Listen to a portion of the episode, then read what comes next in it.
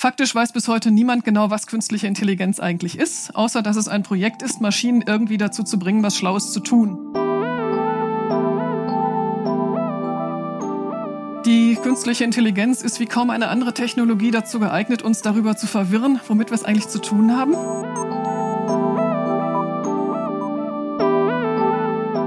Es ist vergleichsweise leicht, Computer auf erwachsenem Niveau Intelligenztests lösen oder Dame spielen zu lassen. Und es ist schwierig bis unmöglich, ihnen die Fertigkeiten eines einjährigen Kindes zu verleihen, was Wahrnehmung und Beweglichkeit angeht.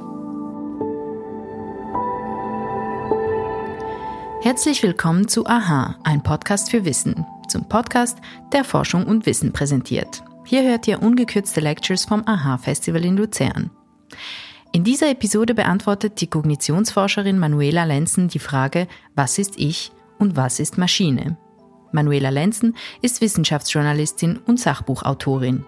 Im Frühling 2020 ist ihr neues Buch erschienen mit dem Titel Künstliche Intelligenz, Fakten, Chancen, Risiken. Den Vortrag, den ihr gleich hört, hielt Manuela Lenzen am Freitag, dem 24. Januar 2020 im Kulturzentrum Südpol in Luzern. Mein Name ist Anna Matjaschewitsch. Zusammen mit meinem Kollegen Christoph Fellmann organisiere ich das AHA-Festival. Wir wünschen euch viel Spaß mit der Audioversion dieser Lecture. Ja, herzlichen Dank für die Einladung, für die freundliche Einführung und guten Abend auch von mir. Ja, mit diesem etwas kryptischen Titel möchte ich Sie heute Abend einladen, mal einen etwas anderen Blick auf die künstliche Intelligenz zu werfen. Mensch und Maschine, wir reden natürlich nicht von Baustellengeräten, wir reden nicht von Spülmaschinen, sondern von den etwas intelligenteren Exemplaren der aktuellen Technologie.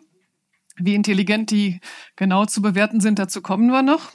Wir reden also eher von Dingen wie smarten Vernetzungen in Häusern, die sich verstecken in Wänden, in Geräten, die verschiedene Techniken, die sich in den Häusern befinden, koordinieren können, die uns das Leben so angenehm und einfach wie möglich machen sollen, die sich uns nicht weiter aufdrängen, sondern die einfach dafür sorgen, dass das Haus, wenn wir nach Hause kommen, genau so eingerichtet ist, wie wir es gerne hätten. Die Temperatur stimmt, die Lieblingsmusik läuft. Es sind vielleicht schon drei Stühle zurechtgerückt für den Besuch, von dem wir ja schon angekündigt haben, dass wir den mitbringen möchten. Natürlich die Energiegewinnung auf dem Dach, die Einspeisung ins Auto, all das rechnen intelligente Algorithmen perfekt aus, wie das am besten zu koordinieren ist. Eine Menge dieser smarten Häuser macht dann eine smarte Stadt aus, in der wir uns nicht mehr plagen müssen mit der Suche nach Parkplätzen und dergleichen, in der die Versorgung viel energieeffizienter, die Müllentsorgung viel effizienter funktioniert, als es heute funktionieren kann. Vielleicht werden wir ja sogar irgendwann mal so einen Kollegen in unserer Küche sehen, der uns beim Nudeln kochen hilft. hilft. Ähm, weniger bekannt sind solche Geräte, ein Forschungsroboter der University of Cambridge, der selbsttätig Stoffklassen daraufhin durchtesten kann, ob sie sich für Medikamentenversuche eignen. Also der kann nicht selbsttätig Medikamente entwickeln, aber er kann große Mengen von Stoffkombinationen daraufhin testen, ob Forscher sich so etwas vielleicht einmal genauer angucken sollten. Wenn wir heute also von Maschinen sprechen, dann von Dingen in dieser Art. Wovon wir heute nicht sprechen, ist dieser sympathische Vertreter der Terminator aus, der gleichnam aus dem gleichnamigen Blockbuster der 80er Jahre. Diese Technologie, mit der wir es heute zu tun haben, hat keine eigene Agenda. Sie tut, wozu sie programmiert ist. Diese Maschinen überlegen sich nicht, dass es ihnen langweilig geworden ist, Büroklammern zu falten und sie doch vielleicht lieber die Menschheit unterjochen wollen. Das sind Probleme, die von dem ablenken, womit wir es tatsächlich zu tun haben. Die künstliche Intelligenz wird uns sicher noch Probleme machen. Dieser Kollege gehört glücklicherweise nicht dazu. Womit haben wir es zu tun, wenn wir von künstlicher Intelligenz sprechen? Ich denke, es sind vor allem drei große Bereiche, in denen die KI-Forschung heute eine Rolle spielt. Das, was uns meistens begegnet, sind einfach konkrete Anwendungen.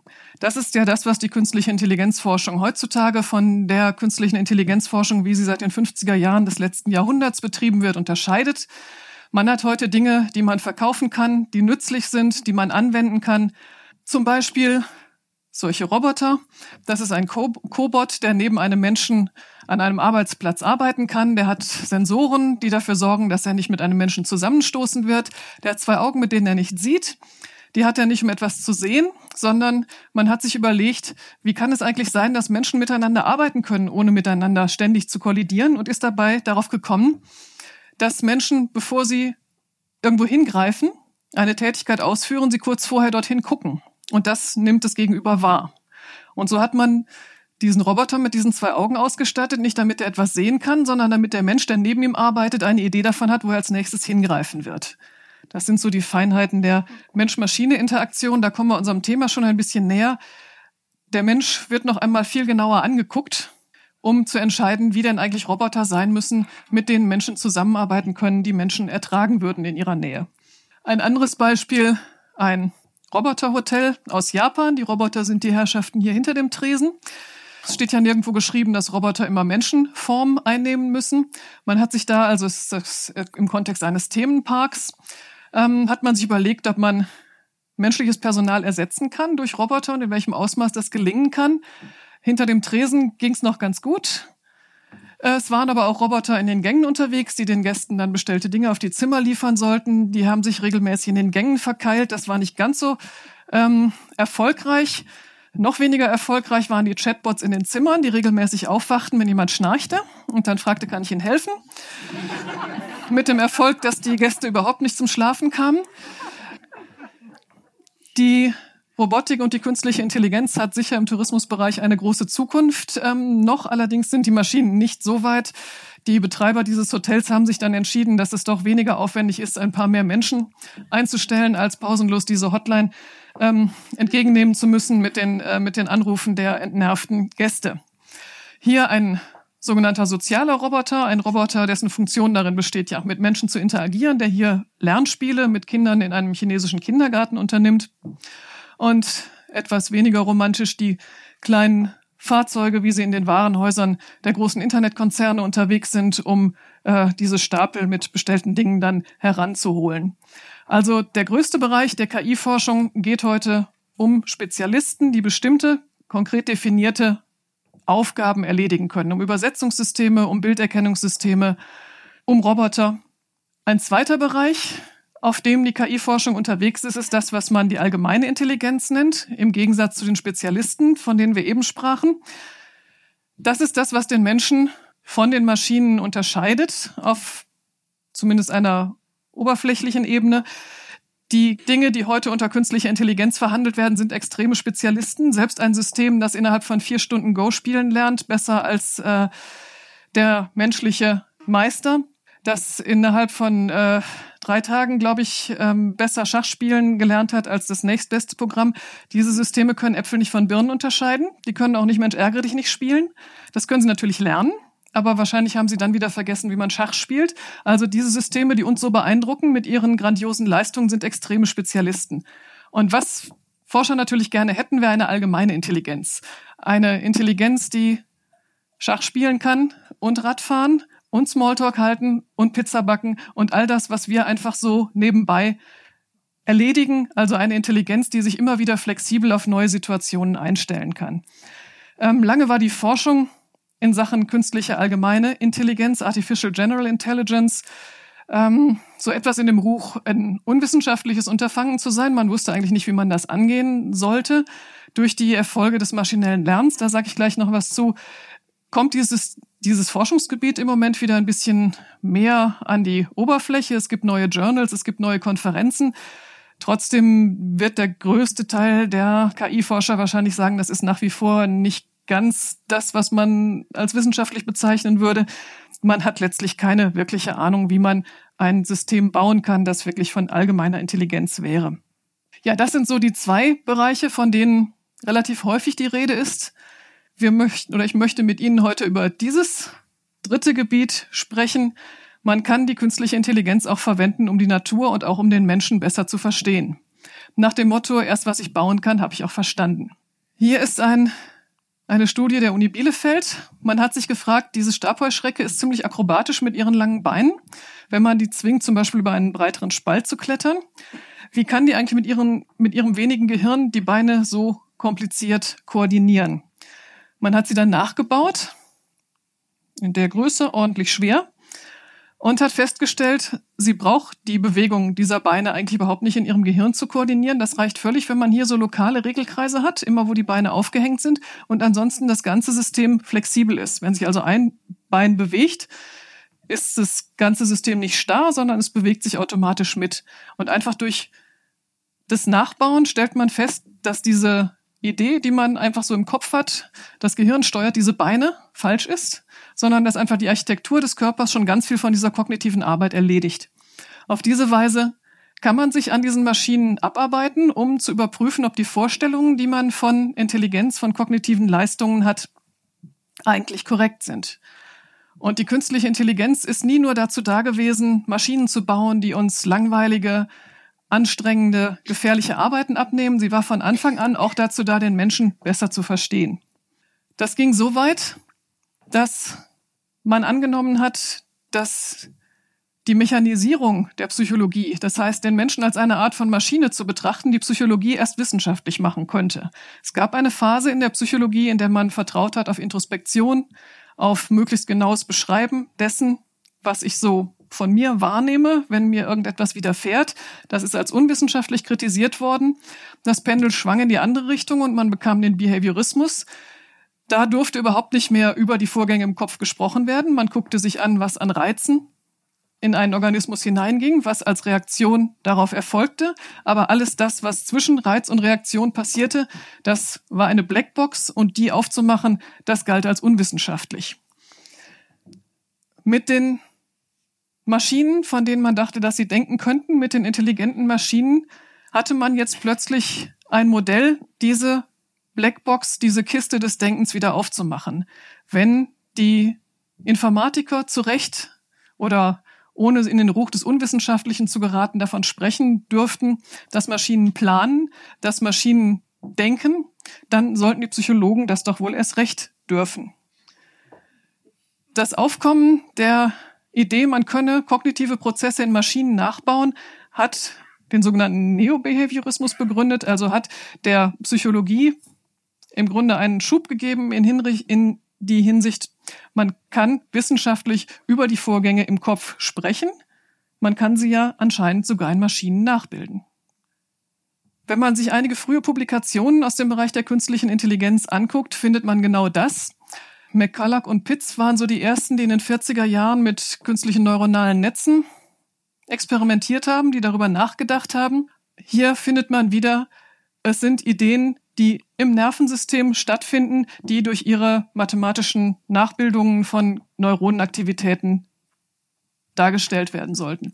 Schon von Neumann, einer der Vorreiter der künstlichen Intelligenz, verglich die Rechenmaschine mit dem Gehirn auch das recht prominent GPS, der General Problem Solver, der allgemeine Problemlöser, explizit verstanden von seinen Entwicklern als ein System, das die menschliche Psychologie, das menschliche Denken imitiert.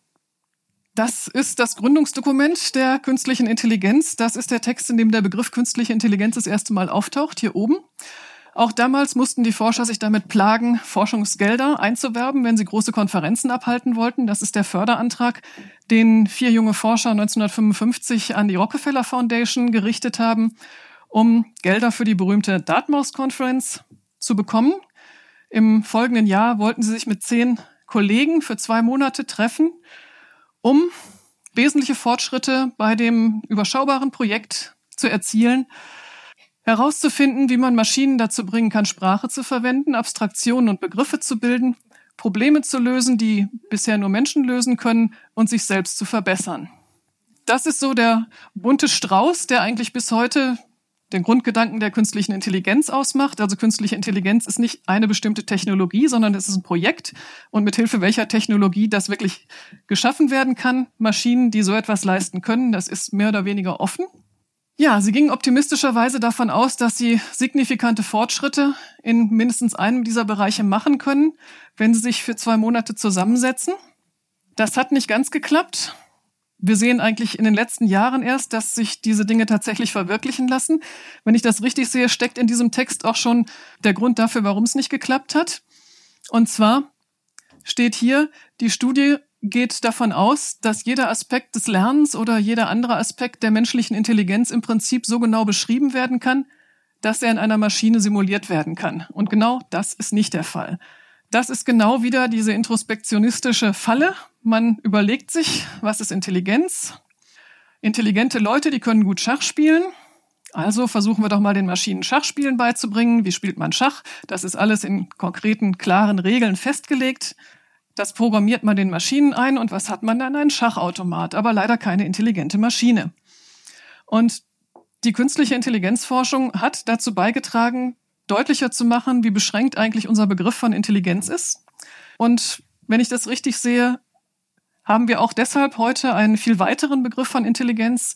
Ist deshalb, ist auch deshalb heute klar, dass zu Intelligenz so etwas gehört wie ein Körper, eine Umwelt, Menschen in dieser Umwelt, mit denen man sprechen kann, die die Umwelt auf eine bestimmte Weise einrichten, weil sich unsere Vorstellungen von Intelligenz immer wieder als viel zu einfach erwiesen haben und weil die Maschinen, die man auf Basis dieser Vorstellungen gebaut hat, immer wieder gescheitert sind.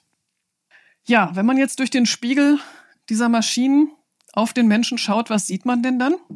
Ich fürchte, man sieht erstmal gar nichts. Wir müssen da erst noch den ein oder anderen Vorhang zur Seite ziehen. Die künstliche Intelligenz ist wie kaum eine andere Technologie dazu geeignet, uns darüber zu verwirren, womit wir es eigentlich zu tun haben. Der eine Grund für diese Verwirrung sind die Geschichten, die Menschen sich seit zweieinhalbtausend Jahren über intelligente Maschinen, über Automaten erzählen.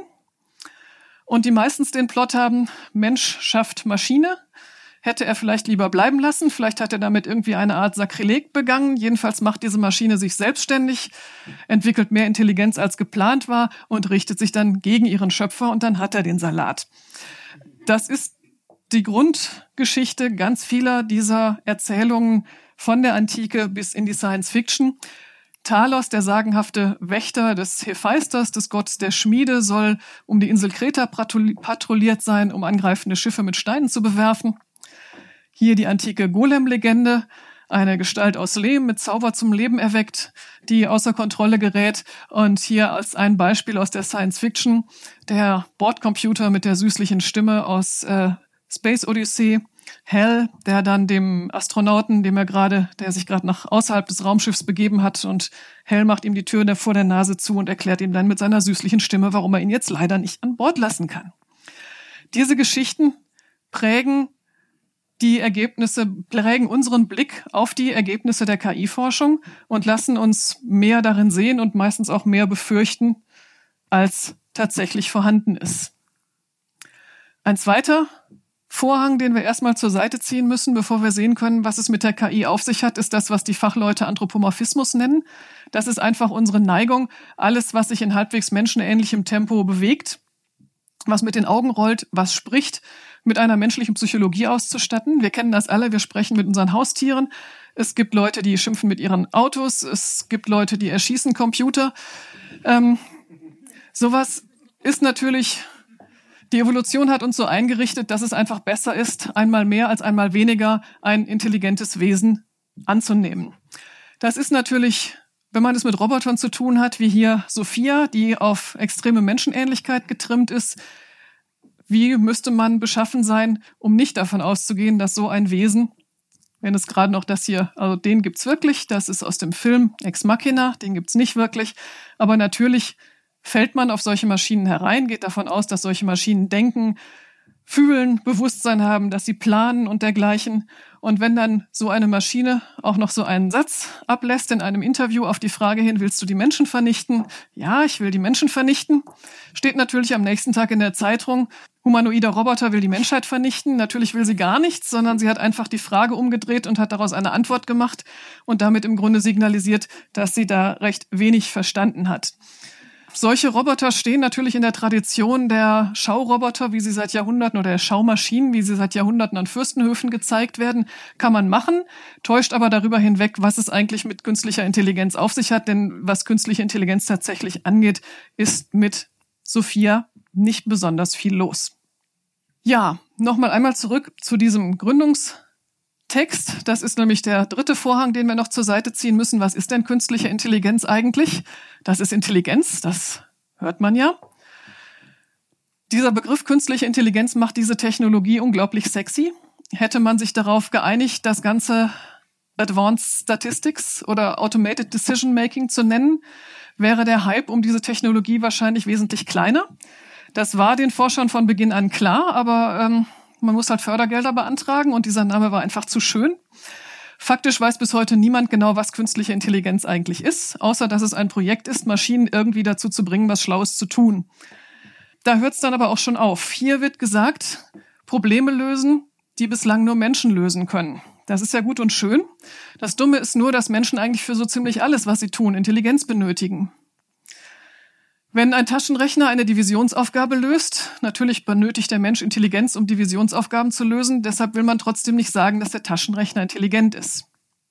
Watson, das System, das Jeopardy gewann gegen zwei menschliche Gegner, dieses Frage-Antwort-Spiel, würde man den als intelligent bezeichnen wollen? Wenn man sich die Antworten anguckt, die dieses System generiert, könnte man auf die Idee kommen.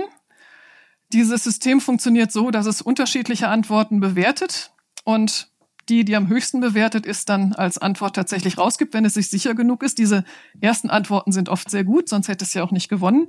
Wenn man sich dann die zweiten, dritten Antworten anguckt, die es verworfen hat, stellt man allerdings fest, dass die so absurd sind, dass ein Mensch, dass sie oft so absurd sind, dass ein Mensch keine Sekunde darüber nachgedacht hätte, dies für die richtige Antwort zu halten. Also auch da ist es schwierig zu entscheiden, wann ist so ein System eigentlich intelligent. Der Turing-Test ist Ihnen vielleicht schon mal untergekommen. Ein Mensch kommuniziert, ohne dass er es weiß, mit wem er es zu tun hat, mit einem Menschen und einer Maschine. Und wenn der Mensch diese Maschine für den Menschen hält, dann soll diese Maschine für intelligent gelten. Ist natürlich ein sehr subjektives Maß. Der eine ist kritischer, der andere ist weniger kritisch. Die Geschichte der Turing-Tests hat gezeigt, dass man damit vor allem Maschinen entwickelt, die gut blöffen, die also Hintergrundgeschichten mitbringen, die den Menschen dazu führen, den Sinn selber in diese, in diese Äußerungen hineinzulegen. Ein System, das sich da gut geschlagen hat, ähm, wurde vorgestellt als ein Junge, der gerade erst aus der Ukraine eingewandert ist in die USA, der schlecht Englisch spricht, der erst 14 oder 15 ist. Und das führt natürlich dazu, dass die Menschen, die mit diesem System kommunizieren, Satzbaufehler, fehlendes Wissen, dieser Hintergrundgeschichte zuschreiben, statt dieser Maschine. Also auch das ist eine zweifelhafte Strategie, zu entscheiden, wann eine Maschine denn nun eigentlich intelligent ist. Eigentlich zeigt sich hier ein erstes Paradox der KI. Ein Prozess, den man verstanden hat, der gilt nicht mehr als intelligent. Das passiert relativ häufig, gerade auch bei den Turing-Tests, immer wenn ein System in die Nähe der verlangten Leistung kommt, wenn man denkt, naja, eigentlich müsste man jetzt sagen, okay, diese Maschine ist intelligent, die hat es geschafft, dann kommen Menschen mit Argumenten, die erklären wollen, warum das jetzt doch noch nicht ausgereicht hat, um dieses System als intelligent zu bezeichnen. Das hat natürlich eine interessante Wolte, wenn ein Prozess nicht mehr als intelligent gilt, sobald man ihn verstanden hat, könnte es natürlich passieren, dass wir auch uns selbst irgendwann nicht mehr als intelligent bezeichnen können, wenn wir nur genau genug verstanden haben, wie wir denn selbst funktionieren. Wenn man sich also auf dieses Argument einlässt, muss man sich bewusst sein, dass man da ein gewisses Risiko eingeht. Ähm, für Alan Turing war die Frage, ob eine Maschine denn nun intelligent ist oder nicht, auch relativ egal. Für ihn war das eine Frage des Sprachgebrauchs. Und er war der Ansicht, dass man spätestens um das Jahr 2000 rum ohnehin von denkenden Maschinen sprechen würde. Hat sich nicht ganz bewahrheitet, die Verwirrung ist bislang noch geblieben. Wie baut man denn nun eine intelligente Maschine? Turing hatte zwei Ideen dazu, ausgesprochen hellsichtig schon 1950. Man könnte entweder bei den abstrakten Tätigkeiten, wie beispielsweise dem Schachspielen, anfangen und versuchen, ob man von da aus weiterkommt, intelligente Maschinen zu bauen. Oder man könnte auch ganz anders ansetzen, könnte sich einen Roboter nehmen könnte diesen Roboter mit Sinnesorganen ausstatten und den versuchen wie ein Kind zu unterrichten. Vielleicht würden auf diesem Weg intelligente Maschinen entstehen. Ähm, der Mainstream der KI-Forscher hat sich erstmal auf den ersten Weg begeben, hat mit den abstrakten Sachen angefangen und mit dem, was Menschen ausbuchstabieren können. Das ist hier ein Beispiel für ein sogenanntes Expertensystem. Das waren so in den 80er, 90er Jahren die ersten Dinge, die die KI-Forscher tatsächlich verkaufen konnten. Expertensysteme deshalb, weil man sich tatsächlich einen Experten geholt hat, hat den Programmierer daneben gesetzt und hat diesen Experten gefragt, wie gehst du vor, wenn du in deinem Beruf Entscheidungen triffst? Und man hat versucht, dieses Entscheidungsverhalten in Form von Wenn-Dann-Regeln, hier immer wenn, dann und dann und dann und dann, und am Ende kommt dann ein Ergebnis raus, ähm, in dieser Maschine nachzubilden. Das ist ein System, was Infektionen des Blutes diagnostizieren helfen konnte und dann äh, Antibiotika dazu vorschlagen konnte. ist unglaublich aufwendig, weil man natürlich erstmal alles, was man an Wissen hat, herausdestillieren muss. Man muss es in eine Form bringen, die, mit der die Maschine umgehen kann. Wenn sich was ändert, muss man wieder ran und muss es ändern. Das kann, bekommt die Maschine ja sonst nicht mit. Und es funktioniert natürlich nur bei den Dingen, die wir tatsächlich ausformulieren können. Wenn ich Sie frage, wie Sie eine Divisionsaufgabe lösen, können Sie mir das wahrscheinlich erklären. Aber wenn ich Sie frage, wie Sie das Gesicht eines Freundes in einer Menschenmenge erkennen, das passiert uns halt so, aber das bekommen wir bewusst nicht mit. Jetzt wäre es natürlich schön, wenn die Maschinen diese Dinge auch lernen könnten. Da hat man auf die lernenden Systeme gesetzt. Dieses klassische Programmieren wird heute ein bisschen abfällig als GoFi, Good Old Fashioned Artificial Intelligence bezeichnet. Stattdessen, oder man hat versucht, dieses Manko durch lernende Systeme, durch maschinelles Lernen auszugleichen mit den sogenannten künstlichen neuronalen Netzen, die Ihnen vielleicht schon mal untergekommen sind. Auch wenn da erst seit ein paar Jahren so massiv von geredet wird, gibt es diese Technologie seit den 50er Jahren. Das ist so eins der ersten künstlichen neuronalen Netze. Ein von einem Psychologen interessanterweise entwickeltes neuronales Netz, das einfache Muster erkennen konnte. Ähm, Rosenblatt, der das entwickelt hat, war damals der Ansicht, dass diesen Systemen die Zukunft gehört. Die hatten also eine Schicht von Fotozellen, über die sie Daten aufnehmen konnten. Dann wurde dieses Durcheinander von Kabeln hier, man kann also noch richtig sehen, dass es ein Netz ist, wurde so lange zurechtgestöpselt, bis die Ergebnisse stimmten. Und es gab dann eine Ausgabeschicht, wo dieses System angeben konnte, das Muster ist vorhanden oder nicht. Heute wird das lange nicht mehr mit Kabeln gemacht, sondern die Prozesse, die in den künstlichen neuronalen Netzen stattfinden, sind Berechnungen. Es, sind, es werden Gleichungen ausgerechnet. Nach wie vor ist die Struktur aber so, dass hier an einer Stelle die Daten reingehen, zum Beispiel die Pixel von Hunde- oder Katzenbildern. Dann gibt es Verknüpfungen zu sogenannten versteckten Schichten. Diese sind gewichtet, das heißt, die verändern diesen Eingang hier. Hier wird es vielleicht verdoppelt, da wird es halbiert und da wird plus 1,5 gerechnet. Und hier kommt ein Ergebnis raus. Entweder Hund ist vorhanden oder Hund ist nicht vorhanden. Und der Trick an diesen Systemen ist nun, das sieht noch relativ ordentlich aus, aber man muss sich vorstellen, dass die größten von denen inzwischen Milliarden solcher Parameter haben, also Milliarden solcher Werte, die die Verknüpfungen zwischen diesen Rechenknoten ausmachen. Die starten dann zuerst mit zufällig verteilten Gewichtungen. Sie bekommen also hier einen Input, bekommen ein Katzenbild, dann werden die gestartet und sind sich zu 90 Prozent sicher, dass sie einen Hund gesehen haben. Dann sagt man, das war's jetzt noch nicht, rechnet den Fehler aus, schickt den Rechner, schickt den Fehler zurück in dieses Netzwerk, die Gewichte werden angepasst und man macht es nochmal. Und wenn man das oft genug macht, wird dieses System lernen, Hunde von Katzen zu unterscheiden. Und zwar nicht nur anhand der Bilder, nicht nur die Bilder, die man ihm gezeigt hat, sondern eben auch neue Bilder. Das ist im Grunde der Kern des, des sogenannten tiefen Lernens, des Deep Learning, dem wir den aktuellen Boom der KI verdanken. Es gibt noch andere Formen, aber das wird jetzt vielleicht ein bisschen zu kompliziert. Der Witz an diesen Systemen ist, dass man eben nicht sagen muss, was Hunde von Katzen unterscheidet, sondern dass man einfach durch eine große Menge von Trainingsdaten dieses System dazu bringt, das selbst rauszupuzzeln. Die Antwort auf die Frage, was ein Hund von einer Katze unterscheidet, sind am Ende die zurechtgerüttelten Gewichtungen in so einem Netzwerk. Ja, was kann man damit machen? Mustererkennung aller Art. Bilderkennung, Bildbeschreibung, Spracherkennung, Übersetzung, Vorhersage von Entwicklungen. Das ist vor allem für die Industrie interessant. Diese Systeme können lernen, wie sich eine Maschine im Normalzustand anhört, können dann erkennen, wenn sich der Ton, den so eine Maschine macht, verändert, was darauf hindeuten könnte, dass so ein Gerät gewartet werden muss, dass es kaputt geht, damit nicht mitten in der Nacht dann die Produktionsstraße stillsteht. Da äh, erwartet sich die Industrie also einen großen Schub an Effizienz weshalb die Regierungen natürlich auch so drauf aus sind, dass diese Technologie entwickelt, gefördert wird.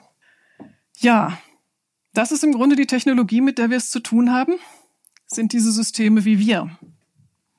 Jetzt könnte man natürlich sagen, na, offensichtlich nicht, wir sind ja ganz anders. Gucken wir noch mal ein bisschen genauer hin. Zum einen ist das, was diese Systeme treiben, undurchsichtig. Undurchsichtig nicht in dem Sinne, dass man nicht hineingucken könnte, was so ein System tut. Man kann sich das Zeile für Zeile ausdrucken lassen und hat dann eine lange Liste nicht linearer Gleichungen. Das Dumme ist nur, dass einem das nicht die Antwort auf die Frage gibt, die man eigentlich haben möchte. Es sagt einem nicht, was Hunde von Katzen unterscheidet und es sagt einem auch nicht, warum der eine Mensch jetzt den Kredit bekommen hat und der andere nicht. Diese Undurchsichtigkeit dieser Systeme ist ein Problem. Die Datenschutzgrundverordnung sagt, dass sobald Menschen von den Entscheidungen solcher Systeme betroffen sind, haben sie ein Recht darauf, zu entscheiden, zu erfahren, wie diese Entscheidungen zustande gekommen sind. Und diese Begründung muss ein bisschen anders aussehen, als zu sagen, na ja, hat der Algorithmus halt so ausgerechnet. Deshalb ist ein ganzes Forschungsfeld entstanden, das sich Explainable AI nennt, also erklärbare künstliche Intelligenz, in dem man versucht herauszubekommen, was lernen diese Systeme denn eigentlich? Denn es ist ein bisschen ist es so, wie wenn man die Kinder in die Schule schickt. Die lernen ein bisschen was vom Unterrichtsstoff und dann lernen sie, wie man mit Krampen schießt und den Lehrer beschummelt und was man alles mit Tintenpatronen noch so anfangen kann und überhaupt ganz viele interessante Dinge. Und ab und zu muss man eben auch mal gucken, was sie denn gelernt haben. Ähm, Forscher vom Berliner Heinrich-Herz-Institut haben eine Methode entwickelt, die sie Heatmaps, also Wärmebilder nennen, mit der sie herauszufinden versuchen, wo so ein System eigentlich genau hinguckt, wenn es denn ein Bild betrachtet. Sie haben diesem System zum Beispiel dieses Foto von den Zügen gegeben. Es sollte erkennen, Züge erkennen zu lernen. Und das hat es auch gelernt. Tatsächlich haben sie gefunden, dass es sich die Züge gar nicht anguckt, sondern hier auf die Schienen guckt. Bei einem anderen Versuch hat ein System gelernt, Pferdebilder zu erkennen, hat aber nur auf den Copyright-Vermerk geguckt. Es gibt Systeme, die Hunde von Wölfen unterscheiden können, aber nur, wenn die Wölfe im Schnee sitzen, weil sie nämlich nur auf den Schnee gucken und nicht auf die Hunde. Es gibt Systeme, die für ähm, Einrichtungshäuser automatisch erkennen können, mit welcher Art von Zimmer man es zu tun hat, gucken aber bei Schlafzimmern gar nicht auf die Betten, sondern auf Heizkörper oder auf Vorhänge. Also das ist natürlich ganz witzig, solange es nur darum geht, ähm, Urlaubsbilder zu sortieren oder dergleichen. Wenn man in einem autonomen Fahrzeug sitzt, das statt auf die Straße auf den Grünstreifen Streifen schaut und dann auf der Brücke nicht mehr weiß, wo es ist, weil der Grünstreifen weg ist, sieht man natürlich, dass das doch praktische Relevanz haben kann. Vielleicht noch mal kurz zurück zu der Undurchsichtigkeit. Das unterscheidet sie jetzt nicht unbedingt von uns, denn uns geht es ja genauso. Wir wissen auch bei vielen Dingen nicht, wie wir tatsächlich zu einem Ergebnis gekommen sind. Es ist legendär, dass Menschen gut darin sind, Entscheidungen im Nachhinein zu rechtfertigen. Auch wenn sie beim Psychologen oft nachweisen können, wir haben das ja auch in dem Einführungsvortrag schon gehört, dass sie aus ganz anderen Gründen zu bestimmten Entscheidungen gekommen sind. Also das ist nicht unbedingt der große Unterschied. Das Problem ist nur, dass wir damit rechnen, dass Menschen Fehler machen, wie wir eben sie auch machen, wie wir sie von Menschen gewohnt sind. Und diese Systeme machen oft komische Fehler, die wir eben nicht unbedingt erwarten und zeigen uns damit ab und zu, dass sie eben doch die Welt ganz anders sehen und die Welt nicht verstehen, wie wir sie verstehen. Diese Fehler werden immer seltener, was eigentlich ein bisschen bedenklich ist. Wenn Sie diese Fehler ab und zu machen, erinnern Sie uns ab und zu wenigstens daran, dass wir es mit Systemen zu tun haben, die anders funktionieren als wir. Das war natürlich hier ein Highlight, was inzwischen korrigiert ist. Es passiert nicht, wenn diese Wörter in Sätzen vorkommen, sondern die pass passiert natürlich nur, wenn diese isoliert vorkommen. Ganz so doof sind die Systeme ja auch nicht. Im Gegenteil, wenn man mit DeepL oder einem anderen Übersetzungssystem gearbeitet hat, wird feststellen, die sind inzwischen erstaunlich gut. Trotzdem sehen sie die Welt anders als wir und simulieren im Grunde ein Verstehen mit ganz anderen Methoden, als Menschen das verfolgen und täuschen uns darüber hinweg, dass sie die Welt eben anders sehen als wir. Das kann man gut zeigen mit den sogenannten Adversarial Attacks, also mit, mit feindlichen Angriffen. Dieses System hat hier ganz gut eine Banane erkannt, ja, noch ein bisschen Nacktschnecke, aber vor allem Banane. Nacktschnecke ist ja auch nicht so daneben. Dann hat man so ein Button daneben gepappt, der so ein bisschen ein, ein verträumtes Bild von einem Toaster darstellt. Schon hat dieses System diese Banane vergessen und sieht hier also einen Toaster. Etwas ähnliches. Dieses System war sich zwar nicht besonders, aber immerhin ein bisschen über Zufall sicher, hier einen Panda zu sehen. Dann hat man ein weißes Rauschen über dieses Bild gelegt, also ein Rauschen, das Menschen überhaupt nicht wahrnehmen. Für Menschen sieht dieses Bild genauso aus wie das, aber das System war sich jetzt doch sehr sicher, mit 99,3 Prozent hier einen Affen zu sehen. Auch das sind natürlich Dinge, die man im Blick haben muss, wenn man überlegt, ob man solche Systeme verwendet. Nochmal einen kleinen Schritt zurück in die Philosophie. Es gibt das berühmte Argument von John Searle von dem sogenannten Chinese Room.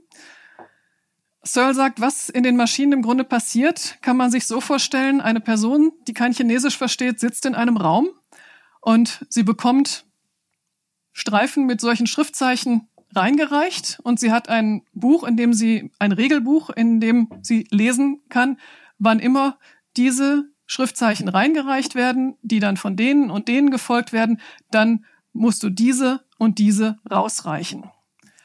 Wenn diese Person das tut, das kann sie noch so lange tun, das war Searles Idee, sie wird auf diese Weise nie Chinesisch lernen können.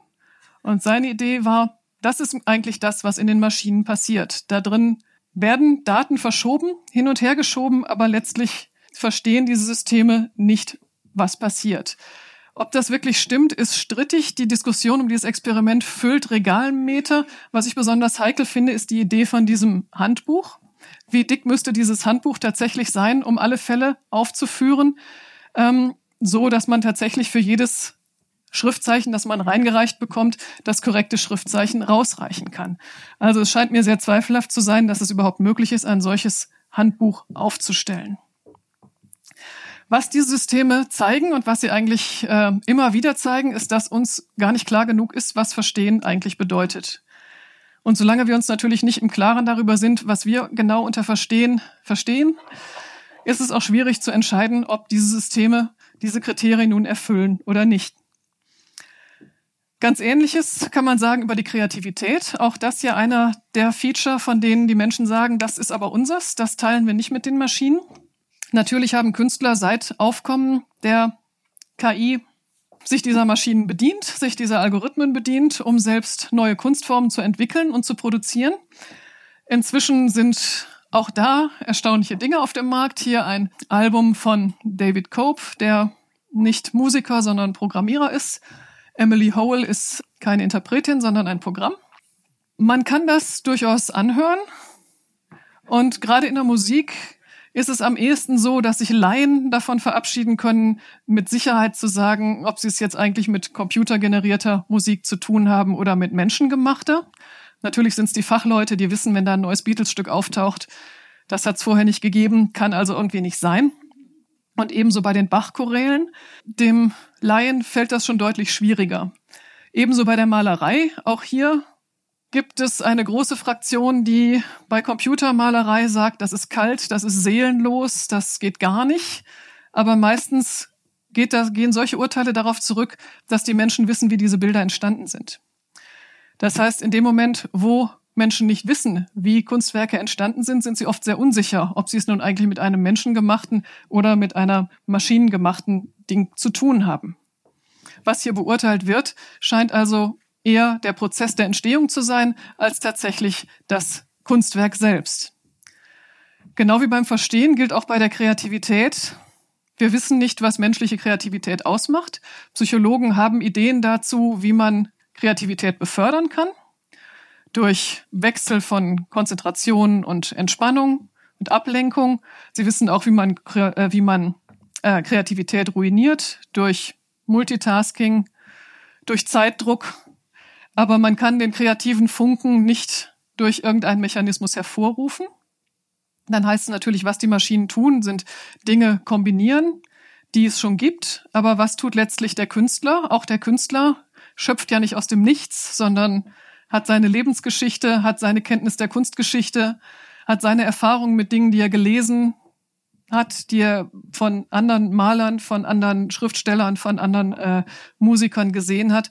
Also auch da haben wir einfach längst nicht verstanden, was Kreativität ausmacht und können damit eigentlich nicht genau sagen, ob Maschinen denn nun kreativ sind oder nicht. Es gibt diese Wettbewerbe, Bot or Not, da geht es meistens um Gedichte. Je abstrakter die Sachen werden und je mehr Interpretationsleistung der Mensch dazu bringen muss, desto mehr Chancen haben natürlich die Maschinen. Das hier ist ein ganz alter Versuch, Ende der 50er Jahre. Ähm, da hat Theo Lutz die ähm, Texte aus Kafkas Das Schloss genommen und hat die von einem Algorithmus durcheinanderwürfeln lassen.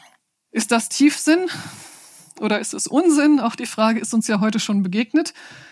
Nicht jeder Blick ist nah, kein Dorf ist spät, ein Schloss ist frei und jeder Bauer ist fern. Jeder Fremde ist fern, ein Tag ist spät, jedes Haus ist dunkel, ein Auge ist tief. Ist das Tiefsinn?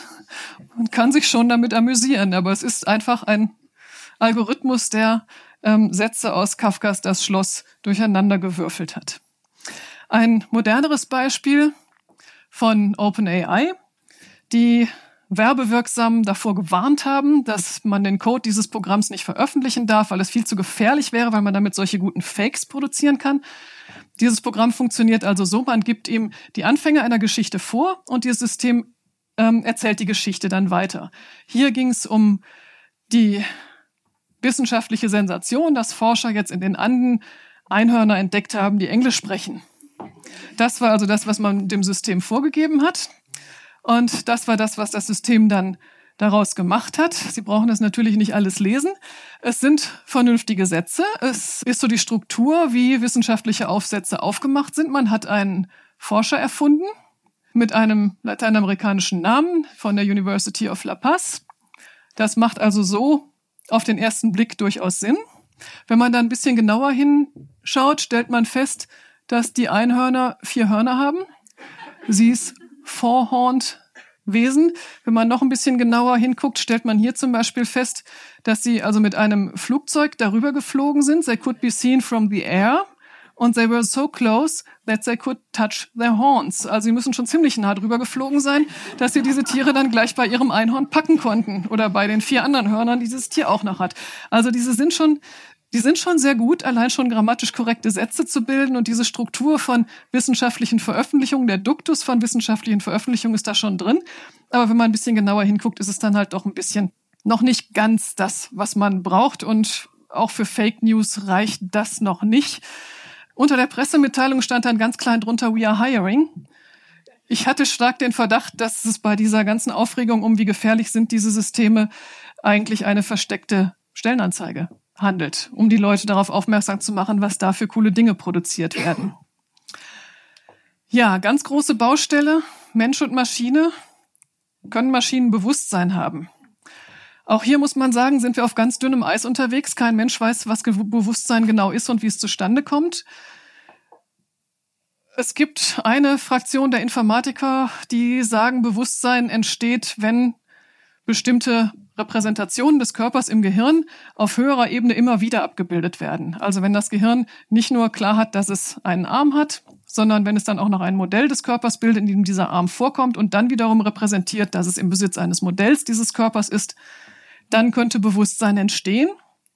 Wenn das natürlich nur eine Datenstruktur ist, dann könnte man es natürlich auch nachahmen.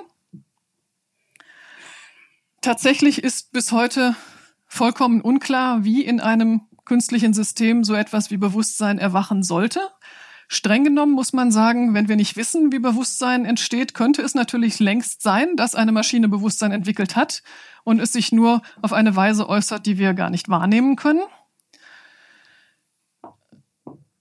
Das ist ein bisschen beunruhigend, weil es da auch kein wirklich gutes Gegenargument gibt. Ähm, Tatsächlich macht sich kein Mensch ernsthaft Sorgen darüber, ob er seinen, ob er seinen Roboter, seinen Computer ausschalten darf oder ihm da vielleicht äh, gegen irgendwelche Rechte verstößt oder ihn damit irgendwie schädigt, ihm damit irgendwelche Schmerzen zufügt. Es ist einfach absolut nicht zu sehen, wie so etwas wie subjektive Empfindung in Schaltkreisen entstehen könnte. Und wir können eben nur von uns auf andere schließen. Letztlich können wir nur über Wesen sprechen, die die Evolutionsgeschichte mit uns teilen, die die Physiologie mit uns teilen um ja darauf zu schließen, ob Wesen Bewusstsein haben. Auch hier stellt sich wieder raus, wir wissen einfach nicht, was Bewusstsein ist. Immer mal wieder gibt es eine Pressemitteilung, erster Roboter mit Bewusstsein entwickelt. Oft sind das ganz interessante Nadelstiche in die Richtung, denkt doch nochmal gründlich über eure Begriffe nach. Eure Begriffe sind so unscharf, dass man von einem bestimmten Roboter, der bestimmte Dinge kann, sagen müsste, er hat Bewusstsein. Und wenn ihr das nicht wollt, dann überlegt euch endlich mal einen ordentlichen Bewusstseinsbegriff. Also auch da wirkt die KI disziplinierend in der Hinsicht, denkt noch mal gründlicher über eure Begriffe nach, mit denen ihr eigentlich über euch sprecht. Ja, wie ist das mit der Moral? Wesen, die nichts empfinden und kein Bewusstsein haben, würde ich jetzt einfach mal so postulieren, sind auch nicht moralfähig. Sie sind keine Subjekte von Moral. Sie treffen keine moralischen Entscheidungen. Sie sind auch nicht an irgendwas schuld. Aber können wir die vielleicht wenigstens so programmieren, dass sie unseren, in ihren Entscheidungen, unseren moralischen Empfindungen entsprechen, unseren Moral, dass sie sich so verhalten, wie wir es als moralisch angemessen wahrnehmen würden? Auch das ist im Moment ein großes Forschungsfeld. Alle rufen nach Ethik und dann werden solche merkwürdigen Studien gemacht. Sie, Ihnen ist vielleicht schon mal der, äh, dieses sogenannte Trolley-Problem untergekommen Sie stehen hier an dem, Sie müssen diese Gleise, äh, wie heißt denn das, an der Weiche, genau. Sie stehen an der Weiche und müssen jetzt äh, entscheiden, lassen Sie diesen Zug hier über die fünf Leute fahren oder stellen Sie die Weiche rum, dass er nur über eine Person fährt. Was soll man tun? Wenn menschliche Leben einen unendlichen Wert haben, dann ist fünfmal unendlich auch nicht mehr als einmal unendlich. Und das ist eigentlich auch das, was sich in der Rechtsprechung niederschlägt. Menschenleben dürfen nicht gegeneinander aufgerechnet werden. Flugzeuge, die von Terroristen entführt sind, dürfen nicht abgeschossen werden. Und trotzdem hat man natürlich irgendwie so ein bisschen das Gefühl, je weniger Menschen zu Schaden kommen, irgendwie ist es halt doch besser, wenn weniger Menschen zu Schaden kommen, als wenn mehr Menschen zu Schaden kommen. Ja, man hat jetzt in unterschiedlichen Ländern Studien gemacht mit der Idee, wenn jetzt autonome Fahrzeuge unterwegs sind, wie sollen die denn entscheiden? Wobei man zwei Voraussetzungen macht. Diese Systeme können überhaupt schnell genug entscheiden, erkennen, in welcher Situation sie sind, können also wahrnehmen, dass sie es mit Personen zu tun haben, können wahrnehmen, wie viele Personen es sind, vielleicht auch noch, wie alt die Personen sind. Diese Fiktion, die man da also macht, sind, dass diese Fahrzeuge in Situationen eine Entscheidung treffen können, in der wir Menschen eine Schreckreaktion zugestehen. Wenn Menschen in so eine Situation kommen, was machen die? Sie äh, treten auf die Bremse, verreißen das Lenkrad, halten sich die Hände vor die Augen, schreien und es passiert irgendwas. Und wenn man nicht betrunken war und nicht zu schnell gefahren ist, ist es halt einfach ein Unglück. Sowas passiert. Die Fiktion ist jetzt, diese überragenden Fähigkeiten dieser autonomen Fahrzeuge könnten vielleicht die Zeit für so ein Fahrzeug so weit dehnen, dass dieses System in dieser Zeit eine vernünftige Entscheidung treffen kann. Und wie soll diese Entscheidung dann aussehen? Jetzt kann man da Abstimmungen machen, die werden überall gemacht. Ein so ein Auto, in dem man das so per ähm, mit so einem Bildschirm ausprobieren kann, steht im Bildungsministerium in Berlin.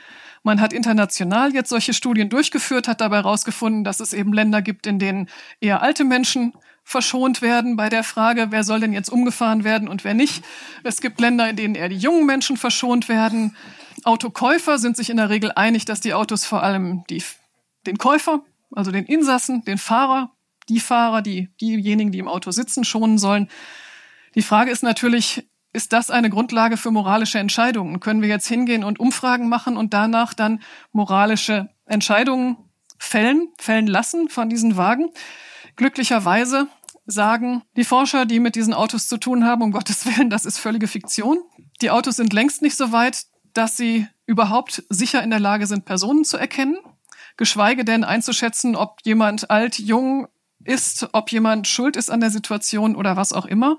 Das ist noch ein großes Problem, weshalb wir auf absehbare Zeit keine autonomen Fahrzeuge sehen werden, keine vollständig autonomen Fahrzeuge, weil die Wahrnehmung einer Situation, gerade die Wahrnehmung von Personen, die in Städten herumwuseln, die vielleicht vor Werbeplakaten entlanggehen, noch viel zu schwierig zu realisieren ist. Wir werden also immer mehr Assistenzsysteme sehen, aber auf absehbare Zeit keine vollständig autonomen Fahrzeuge. Es sei denn, wir, wir statten uns alle mit einem Chip aus, der dem Auto dann funkt, huhu, hier ist jemand. Ja, das ist das zweite Paradox der KI. Es ist vergleichsweise leicht, Computer auf erwachsenem Niveau Intelligenztests lösen oder Dame spielen zu lassen. Und es ist schwierig bis unmöglich, ihnen die Fertigkeiten eines einjährigen Kindes zu verleihen, was Wahrnehmung und Beweglichkeit angeht. Da kommen wir zu dem zweiten Ansatz, den Turing vorgeschlagen hat. Warum nehmen wir nicht einfach einen Roboter und versuchen den wie ein Kind zu unterrichten? Auch das wird gemacht. Zum Beispiel im EU-Projekt ICAP. Das ist eine Roboterplattform, dieses kleine Wesen hier, was in verschiedenen europäischen Labors ähm, erzogen wird. Die einen bringen dem Krabbeln bei, die anderen kümmern sich um eine empfindliche Haut. Und bei denen, die dem Sprache beibringen, muss man sich das wirklich so vorstellen. Die Forscher sitzen mit diesem kleinen Dreijährigen, also mit diesem Roboter von der Gestalt eines Dreijährigen am Tisch, halten ihm Dinge hin. Guck, ein Ball, ein Ball ist das. Und versuchen ihm auf diese Weise Begriffe beizubringen. Er darf dann auch mal anfassen und darf dann damit rumwerfen. Und die Idee ist, wenn dieses System zum einen hört, wie die Dinge benannt werden, wenn es gleichzeitig anfassen darf, die Dinge manipulieren kann, wenn es also die Worte in Verbindung bringen kann mit den eigenen Körperwahrnehmungen, mit den Planungen von Handlungen, dann kann so ein System vielleicht einen viel reicheren Begriff von Bällen, von Dingen, mit denen es zu tun hat, ähm, entwickeln und dann vielleicht tatsächlich irgendwann einmal verstehen, womit es denn zu tun hat. Das ist ein ähm, Grundlagenforschungsprojekt. Philosophisch würde ich sagen, spricht alles dafür, dass die auf dem richtigen Weg sind. Tatsächlich, ähm, wie das mit der Grundlagenforschung so ist, es laufen immer mal wieder die Fördergelder aus. Man sieht allerdings, dass auch einige der großen ähm, Konzerne inzwischen mit ihren Forschungsarbeiten auf den Zug aufspringen und dann Roboterarme zum Beispiel die Dinge von einem Tisch herunternehmen sollen einfach mit Dingen experimentieren lassen. Und so ein Roboterarm stellt dann ziemlich schnell fest, dass man die Haarbürste oder die Wasserflasche benutzen kann, um einfach alles runterzufegen vom Tisch, statt alles schön sorgfältig zu, zu packen und irgendwo hinzulegen. Und die Idee ist natürlich, dass so ein System dann einen viel reicheren Begriff von Haarbürste oder von Wasserflasche hat, wenn es schon die Erfahrung gemacht hat, was es mit diesen Dingen alles anfangen kann. Ja, auch diese Sache hat noch einen philosophischen Haken, denn was wir da letztendlich machen, ist dieses Projekt, wir verstehen uns selbst besser dadurch, dass wir uns in der Maschine nachbauen, zu unterlaufen.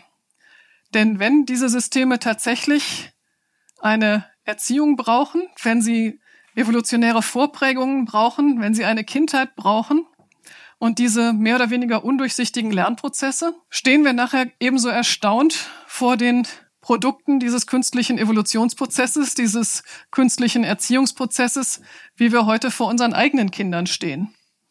Es könnte also sein, dass der elektronische Spiegel auf diese Weise dunkel bleibt und wenn Intelligenz tatsächlich nur auf diesem Weg zu bekommen ist, künstliche Intelligenz nur auf diesem Weg zu bekommen ist, dass wir uns an diesen Maschinen abarbeiten und die Maschinen eben nicht einen ganz anderen Weg gehen, als wir den gehen, nicht auf die klassischen Verfahren des maschinellen Lernens setzen, immer nur noch mehr Daten und noch mehr Daten und noch mehr Daten statistisch zu analysieren und daraus Schlüsse zu ziehen, für die das menschliche Wissen eigentlich gar keine Rolle mehr spielt, sondern wenn man sich wirklich auf diesen Weg begeben muss, solche Systeme mit einer künstlichen Kindheit auszustatten, könnte das Projekt Wir verstehen uns selbst besser, indem wir uns nachbauen, natürlich scheitern. Dass das so kommt, ist nicht gesagt. Die aktuelle Front der Forschung, wenn man es so nennen will, ist eigentlich da, wo man versucht, diese GoFi-Methoden, das klassische wissensbasierte Programmieren, zusammenzubringen mit den lernenden Systemen. Denn letztlich schicken wir unsere Kinder ja auch nicht umsonst in die Schulen und setzen sie nicht einfach mit dem Lego-Kasten in ihr Zimmer und sagen, probiert mal. Äh, es wäre ja schade, wenn das ganze Wissen, das die Menschen über die Welt erarbeitet haben, in der KI gar keine Rolle mehr spielt. Das geht, wenn man es zu tun hat mit Systemen, die nur auf Schachbrettern, Go-Brettern unterwegs sind. Da kann man sagen, das menschliche Wissen brauchen wir nicht. Es geht bis zu einem gewissen Grad bei Übersetzungssystemen. Legendär ist ja dieser Satz jedes Mal, wenn ich einen Linguisten feuer, verbessert sich die Spracherkennung von einem IBM-CEO. Aber sobald diese Systeme tatsächlich mit der bunten Welt zu tun haben, in der wir uns bewegen, scheint es aussichtslos, dass das Lernen tatsächlich nur über Massendaten und über Statistik funktionieren kann, sondern da, wenn die Systeme stabil laufen sollen, wenn sie flexibel werden sollen, scheint es so zu sein, dass sie tatsächlich das menschliche Wissen auch wieder einbeziehen müssen.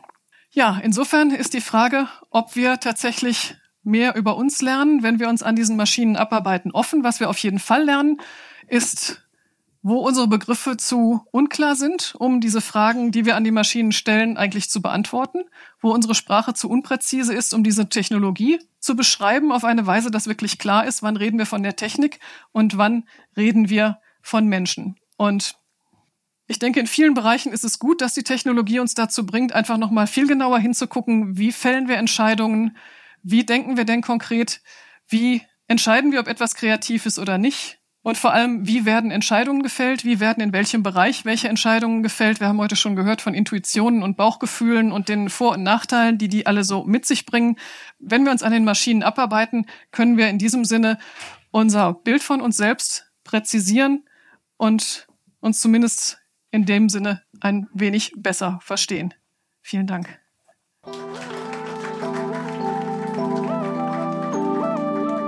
Das war Manuela Lenzen zur Frage, was ist ich und was ist Maschine? Wenn du mehr Vorträge vom AHA-Festival hören möchtest, abonniere diesen Podcast und folge uns auf Instagram unter AHA-Festival. Und hast auch du Fragen an die Welt, die du gerne von Expertinnen und Experten beantwortet hättest?